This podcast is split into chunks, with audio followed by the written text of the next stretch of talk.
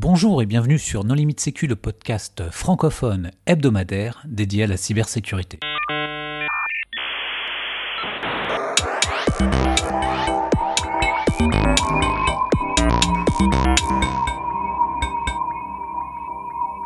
Alors aujourd'hui, un épisode euh, spécial à Stick 2019 avec euh, le keynote speaker de fermeture, Jordan Rabet.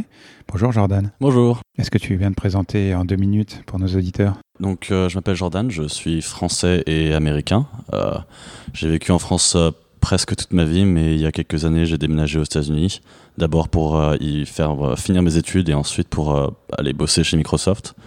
Euh, chez Microsoft, euh, je suis euh, sur l'équipe OSR, donc Offensive Security Research. Et le but de notre équipe, c'est en gros de non seulement de trouver des failles, mais surtout de les exploiter dans le but d'essayer de, de, trouver de nouvelles techniques d'exploitation que nous on peut créer de nouvelles fonctionnalités de mitigation pour bloquer ce genre de techniques à l'avenir. Et j'ai commencé la sécurité en faisant du hack euh, de console de jeu. Euh, et c'est un peu comme ça que j'ai tout commencé. Donc euh, voilà. Et pour discuter avec lui, les contributeurs No Limit Sécu sont Hervé Schauer. Bonjour. Vladimir Collin. Bonjour. Et moi-même, Nicolas Ruff. Alors, euh, est-ce que tu peux nous présenter un petit peu l'organisation sécurité de Microsoft? C'est quoi cette équipe euh, Offensive Security Research? C'est de la Red Team? C'est euh, vous contribuez à Metasploit? C'est quoi l'objectif? Ouais, donc en, gros, on est on, on, est un peu la, Red Team Windows, j'ai envie de dire. Donc c'est clairement pas Red Team niveau infrastructure, c'est vraiment Red Team orienté produit.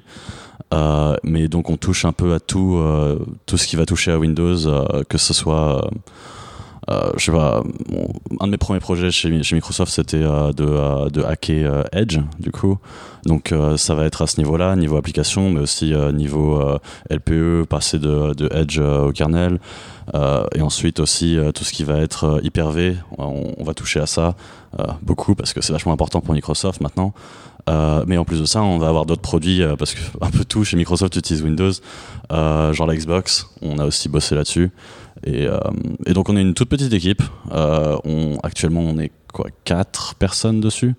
Euh, et ça nous permet d'être assez, assez agile, assez, assez flexible dans les projets qu'on choisit. c'est du boulot assez intéressant.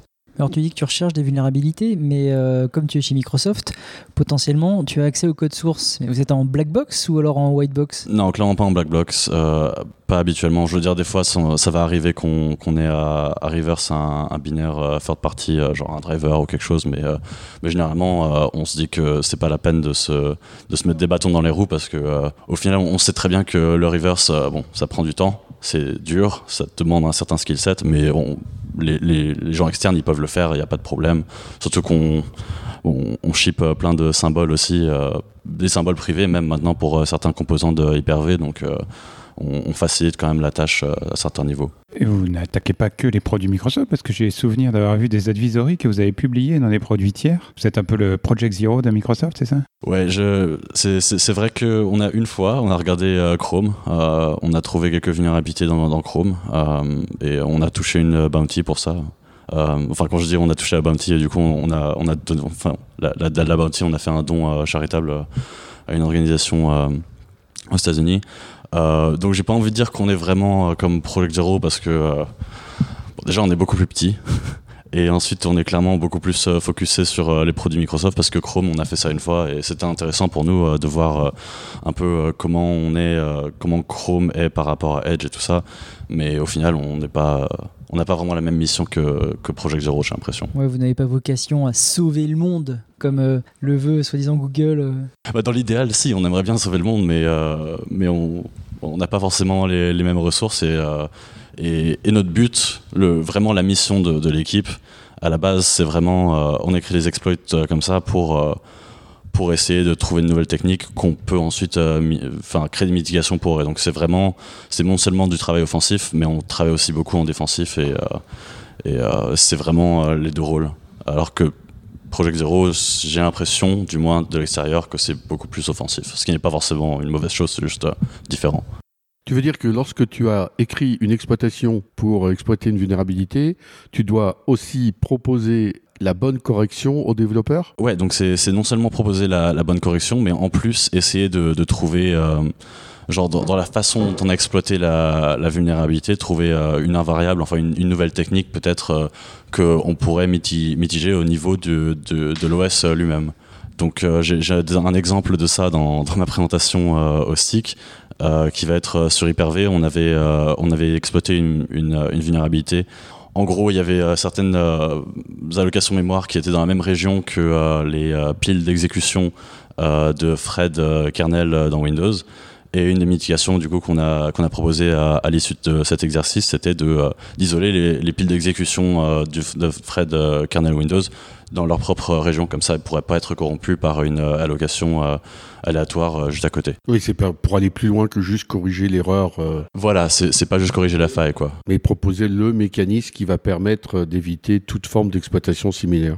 Exactement, c'est l'idée. Ça a été appliqué? Ouais, bah du coup là, ce, que, ce dont je viens de parler, c'était, euh, je crois. Euh... Si c'était pas appliqué, il n'en parlerait pas.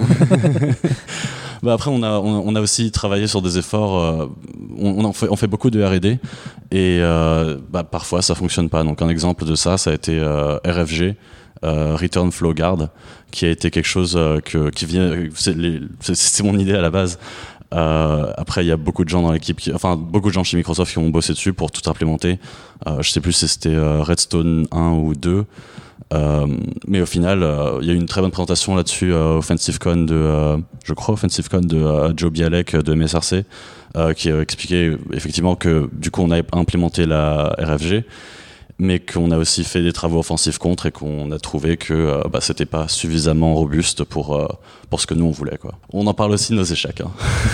Oui, mais tu es en Amérique, euh, on apprend de ses échecs et tu auras une autre idée qui, cette fois-ci, sera implémentée ad vitam aeternam. Ah, J'espère, ouais. Parce qu'aujourd'hui, les mitigations, elles sont implémentées aussi bien au niveau du système d'exploitation qu'au niveau du compilateur ou au niveau du silicium, par exemple Intel avec ses Shadow Stack. Est-ce que vous travaillez sur tous ces sujets ou est-ce que vous vous intéressez uniquement aux parties système d'exploitation? Euh, non, bah, on travaille un peu, un peu sur tout. Je, personnellement, donc, euh, bah, déjà pour, pour tout ce qui est euh, Intel, euh, CET, d'après ce que j'ai compris, c'était une grosse collaboration entre Intel et Microsoft. Je n'ai pas vraiment les détails, mais euh, je sais que euh, certaines personnes de, nos, de, notre équipe ont regardé l'aspect pour vérifier, d'un point de vue offensif, si eux ils pensent que, que c'est bien ou pas. au niveau de l'OS, clairement, oui, ce dont je viens de parler, c'est à ce niveau-là. Au niveau du compilo, oui, personnellement, j'ai travaillé sur, euh, sur des prototypes de, euh, nouvelles mitigations euh, dans le compilateur. Alors, bon, moi je suis pas un développeur de compilo, mais donc mon code il était pas terrible? Mais au final, c'était l'idée, c'est que nous on va voir, on va l'idée pour la nouvelle fonctionnalité, et après on va essayer de, de créer un prototype pour, et ensuite on va, on va travailler avec les vrais développeurs pour, pour mettre ça en prod, quoi. Donc euh, tu as sans doute assisté à la keynote d'Alexionescu ce matin qui disait que les mitigations c'était des, des, pansements sur la jambe de bois et qu'il fallait travailler sur euh, empêcher les, les bugs d'arriver dans le code. Est-ce que c'est aussi quelque chose sur lequel vous travaillez? Typiquement des analyseurs statiques, euh, je pense à Samel qui a le vent en poupe en ce moment. mais Oui, donc ça pour le coup c'est plutôt d'autres équipes chez Microsoft. Ça sera plutôt l'équipe de Security Assurance qui est dans une autre organisation que, nous. On travaille avec, mais, euh, euh, mais globalement, c'est pas vraiment notre domaine. Ensuite, ce que, ce qu'Alex disait, euh, je pense, que c'est peut-être un peu plus nuancé que la façon dont tu viens de, le décrire, dans le sens où, je pense que c'est vraiment plus une question de, comment on va euh, équilibrer. Genre, c'est comment on va équilibrer les différents, investissements en sécurité. Euh, ce, ce qu'il disait, c'est qu'effectivement, on n'a pas assez investi euh, dans l'éducation des développeurs lambda. Euh, et je pense que c'est complètement vrai. Effectivement, on a, des bugs euh, qui devraient jamais arriver, euh, qui arrivent tout de même. Mais cela dit, je pense pas que ça retire de la valeur à toutes les, techniques, enfin les features de mitigation sur lesquelles on, dans lesquelles on a investi, parce qu'au final, on, a besoin des deux on a besoin des deux. On a aussi besoin de, fuzzing, tout ça. Même, même, même, si tout le monde est super éduqué en sécurité et que tous les développeurs ils savent ce que c'est un, tu vois, un integer overflow, un buffer overflow, euh, une race condition, tout ça, ce que a priori ils devraient, mais c'est pas forcément le cas partout. je pense que même si c'était le cas, on aurait toujours des bugs. On, a, on va toujours avoir besoin de. je, te, je, te, vois hocher la tête un peu, mais enfin, je, enfin, enfin pas hocher la tête, mais. Dodeliner de la tête. Oui, voilà. euh, mais mais enfin, je, je pense pas qu'on aura un jour, euh, en tout cas avec euh, CC++, on va jamais arriver à un moment où on va avoir euh, du code qui aura pas de bug. Je pense que même nous, Enfin, moi personnellement, je, je, je pense que j'ai un bon background en sécurité. Je suis pas un mauvais développeur nécessairement, mais je vais écrire du code qui va avoir des bugs, euh, forcément, euh, même sûrement des bugs qui vont être exploitables. Non, mais ce que dénonçait Alex, c'est plus la disproportion entre l'investissement sur le bug bounty comparé à l'investissement euh, sur le développement euh, correctement écrit. Le développeur, il doit faire plus vite, euh, plus crade euh, et plus de fonctionnalités, pas plus sécure. Bah, c'est ce qu'on lui demande. On lui demande de produire, on lui demande pas de faire de la sécurité. C'est ça qu'il dénonçait. Tu veux dire que si euh, les développeurs payaient de leur poche les primes de bug bounty, on aurait du code de meilleure qualité? Oui. Peut-être. Je, je suis pas sûr que ce soit la meilleure solution, mais mais, mais du coup, si on peut aussi arriver à un moment où euh, où soit on fait en sorte que ce soit pas possible, que les développeurs ils, ils introduisent des bugs, genre euh, si on écrit tout en Rust, par exemple. Là, il y avait le projet Microsoft Singularity qui était un noyau en .NET euh, où là, pour le coup, euh, il n'y a plus de problème de euh, string copy et autres. Enfin, tu as d'autres problèmes en .NET. Et chaque langage a ses problématiques. En .NET, tu peux avoir de la désérialisation, tu peux avoir pas mal d'autres problématiques qui sont plus les mêmes, mais au final, tu arrives à de l'exécution de code. Il y a des classes de bugs qui disparaissent quand tu manipules pas toi-même euh, des chaînes de caractères. Enfin, réécrire dans un autre langage, est-ce que des- ce sont des recommandations que ton équipe peut se permettre de faire? Je sais pas si je peux parler de, de ce genre de choses, euh, honnêtement. Bah, Firefox euh, réécrit son moteur de rendu en Rust. Oui, c'est pas un produit Microsoft. Oui, c'est vrai qu'ils sont partis sur Chromium. Oui, après, après clairement, oui, c'est, c'est, c'est- je pense que c'est, le genre de recommandation que nous on peut faire. Après, au-delà de ça, c'est, euh, je veux dire, est-ce que Windows va être réécrit en Rust? J'en sais rien. Je... Bon, j'en doute, le coût serait tel que enfin, c'est inenvisageable. Oui, bien sûr. Oui, mais un, un futur système qui ne, ne- ne- n'aurait pas assuré aucune forme de rétrocompatibilité euh, pourrait tout à fait être réécrit euh, dans ce type de langage. Bah, c'est déjà le cas, par exemple, quand tu vois euh, Windows Server Nano, euh, où il y a une surface très très limitée, il n'y a même pas d'interface graphique. Du coup, euh, ce serait pas inenvisageable que ce tout petit sous-système du noyau soit réécrit, prouvé, ou je sais pas. Bah, la surface d'attaque est déjà bien réduite. Oui, mais bon, ça reste du code C. Tu l'as peine testé, euh, Windows Nano? Je connais pas. Donc euh, justement, en parlant de preuves, il me semble que Hyper-V a fait l'objet de preuves de sécurité. Il y avait des histoires de langage B et de preuves formelles. Est-ce que tu as trouvé des bugs dans Hyper-V? Donc je suis un peu surpris. Honnêtement, je, je sais pas, j'avais pas entendu parler de ça. Euh, moi, j'ai commencé à travailler sur Hyper-V, euh, quoi, il, y a, il doit y avoir deux ans maintenant. Et donc, le code euh, sur, que, sur lequel j'ai tapé a été, euh, je pense, assez récent. Euh, je sais pas si. euh, j'ai pas entendu parler de, de choses de preuve formelle. Peut-être que c'est dans l'hyperviseur même. Alors que moi, les, la surface que j'ai, euh, sur laquelle j'ai tapé, c'était euh, dans le, euh, le kernel du, euh, du host OS. Donc, euh, c'est ce qui va être. euh, donc, VM Switch, c'est. euh, Ce le- qui serait le DOM 0 euh, sous Zen ou... Oui, si, c'est ça, oui. C'est l'équivalent du DOM 0, oui. Et Tu peux nous, nous préciser un petit peu euh, le- les bugs que tu as trouvés, comment tu travailles enfin, Ouais, ouais, bien sûr. Euh, moi, personnellement, je suis euh, plutôt euh, analyse de code manuel. Je, je fais peu de fuzzing, ça, ça, arrive. Par exemple, le, le bug de V8, euh, euh, enfin, un des bugs euh, V8 euh, Chrome qu'on avait trouvé, c'était via du fuzzing. Mais généralement, je préfère juste lire le code et essayer de comprendre comment ça fonctionne et essayer de voir. Bah, euh, quel, quel, quel présupposé les développeurs ils avaient en écrivant ce code et euh, quel présupposé au final on était faux. Euh, quelque chose que, que j'aime beaucoup, c'est euh, ça va être tout ce qui est race condition, les, développeurs qui se rendent pas compte que en fait tu vas avoir cinq threads qui vont être en train de, de toucher la même, les mêmes données en même temps. Euh, c'est intéressant parce que enfin, moi je trouve ça intéressant parce que c'est jamais clair euh, quand tu lis juste le code comme ça euh, effectivement bah, t'as pas forcément l'impression que cette structure de données est utilisée autre part. Et je trouve ça intéressant aussi parce qu'exploiter habituellement en tout cas dans, dans Hyper-V dans, dans les cas sur lesquels j'ai bossé et dans le cas sur lequel je vais présenter il faut vraiment beaucoup de boulot pour, euh, pour arriver au niveau juste rien que de, euh, rien que de déclencher euh, la, la, la vulnérabilité. quoi. C'est euh, c'est peut-être une semaine de travail pour arriver là, pour, pour faire la POC. Et bon, moi, je trouve ça intéressant, je trouve ça marrant à faire. D'ailleurs, tu en trouves à peu près combien par an la louche? Enfin, T'as trouvé plus le fait de coder le, le POC, etc. Ouais, bon, ça, ça, ça dépend complètement. C'est, je veux dire, certaines années, on va faire, je, bosser sur cinq différents projets. d'autres années, ça va être 10 et d'autres années, ça va être 3. donc ça dépend complètement. je sais que si, vous voulez regarder les CVE Hyper-V à mon nom, vous allez voir celle que j'ai trouvée il y a quelques années. et bah, il y en avait un, je crois peut-être une, dizaine à ce moment-là, que j'avais trouvé en l'espace de quelques semaines. Euh, mais ce qu'il va aller voir aussi, parce que du coup, euh, les CVE, c'est bien, c'est gentil, mais ça donne pas du tout les détails de, la vulnérabilité. Et toutes ces vulnérabilités, même si elles étaient relativement euh, nombreuses comme ça, c'était tout très difficile à exploiter. Les, gens qui travaillent sur l'exploiteur d'épée en ce moment savent que ça beau être critique euh, warmable, même au bout de deux semaines, il n'y a toujours pas d'exploit qui est sorti. Mais la difficulté d'exploitation, elle est due à quoi? Elle est due à la conception native euh, euh, d'Hyper-V de, faire de la virtualisation de matériel? Elle est due à quoi en fait? Dans, ce cas-là, elle était due à, plusieurs choses. un, des facteurs, c'était juste que les vulnérabilités elles-mêmes n'étaient pas si puissantes que ça. Euh, c'est juste euh, le fait d'avoir une, une race condition, c'est très bien, mais euh, bah, comme je disais, il fallait juste déjà trouver un moyen de, la déclencher. c'est pas évident, c'est beaucoup de travail déjà de base. et en plus de ça, même quand tu la déclenches, ça te donne une primitive qui est relativement faible, sans avoir en plus de ça, je sais pas, un infolic ou, quelque chose comme ça. donc ça, c'est un aspect du problème. Enfin, la difficulté quand, quand on tape sur Hyper-V, c'est au moins personnellement, la part des failles que j'ai trouvées étaient euh, relativement euh, faibles. Mais en plus de ça, il y a le fait que sur Windows, euh, maintenant, on a des mitigations dans tous les sens. Forcément, il va y avoir les, trucs de base, genre DEP et KA salaire.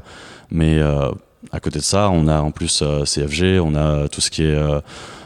depuis, depuis Redstone 5, maintenant, on a la, la, la kernel pool est devenue complètement randomisée. C'est vraiment pas des mots français, ça, mais la distribution de l'adressage est stochastique. Euh, ouais, voilà, c'est bien.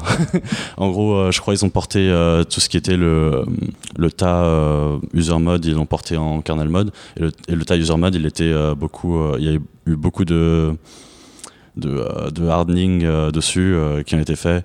Euh, et donc ça, ça, rend l'exploitation plus difficile parce que si tu as un bug dans, dans une allocation sur le tas, euh, ça devient plus difficile maintenant de placer une allocation euh, cible à corrompre juste à côté et, ce genre de choses.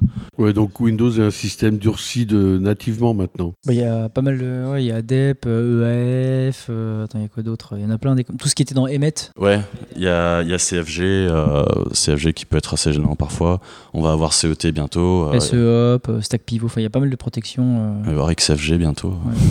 Ça fait beaucoup de, de TLA. Beaucoup d'acronymes. Beaucoup d'acronymes, beaucoup de gardes. c'est ce qui a été vu à la présentation tout à l'heure euh, sur euh, iOS, c'est qu'il y a également sur iOS énormément de, euh, de mesures de sécurité et que les systèmes d'exploitation rivalisent d'ingéniosité de, sur le nombre de mesures de sécurité pour essayer de se protéger des, des bugs et des vulnérabilités. Oui, la différence que les iOS ne tournent que sur des processeurs Apple et donc ils peuvent ajouter des instructions de sécurité où ils savent que la alors que Windows a comme un parc une base installée un peu plus large. Tu peux pas garantir que SMEP est disponible partout par exemple. Ouais. À titre plus personnel, euh, qu'est-ce que tu peux nous dire de ton expérience en tant que français qui est parti travailler aux États-Unis? Euh, le... fromage me manque, le pain me manque. Enfin ça, c'est un peu difficile à dire pour moi personnellement parce que j'ai jamais vraiment bossé en France je pense que la, France me manque un peu, euh, comme je disais, euh, tout ce qui est euh, un peu un peu la culture, un peu niveau bouffe. Les transports en commun, ça me manque beaucoup. Les transports en commun te manquent Les transports en commun. Mais la ligne 13 du métro. Non, mais vous avez aucune idée de la chance que vous avez en France. je, sais bien que le métro et le RER, bah, il y a beaucoup de il y a beaucoup de, de pannes ou de grèves et tout ça, mais au moins il existe quoi.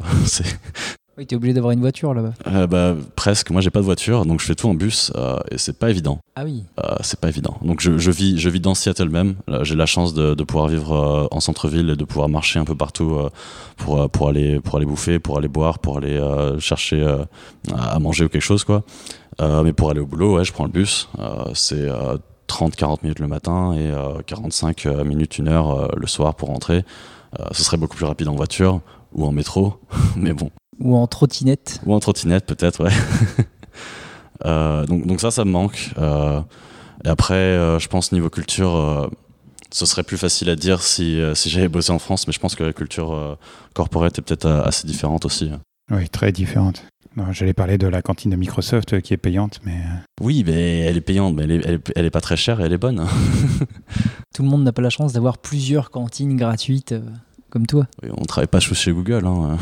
Ça a toujours été comme ça chez Cisco depuis la nuit des temps. Enfin, je veux dire, Google n'a rien inventé. Ou chez SAP. Non, mais moi, je vous parle enfin, des années 90. Hein. Enfin, c'est pas légal en France. Hein. Si c'est légal, c'est juste un avantage en nature et donc tu dois le déclarer à la fin de l'année. Ça rentre dans tes impôts. Donc tu payes des impôts dessus. Nous, chez Microsoft, on a du soda gratuit. Euh, toutes les boissons sont gratuites. Donc tu peux pas manger, mais euh, bon, il y a du sucre là-dedans. Donc euh, tu, peux, tu peux techniquement vivre dessus, je pense. Survivre peut-être. Qu'est-ce que tu racontes dans ta keynote de fin? Moi, le, enfin, moi, l'idée que j'avais pour, pour, euh, pour cette présentation, c'est de dire, euh, ok, bah, je, viens de cette équipe euh, OSR et on, est chez Microsoft, on est en train d'écrire des exploits. Et pourquoi, pourquoi on fait ça plutôt que de juste trouver les vulnérabilités et les, et les, et les patcher?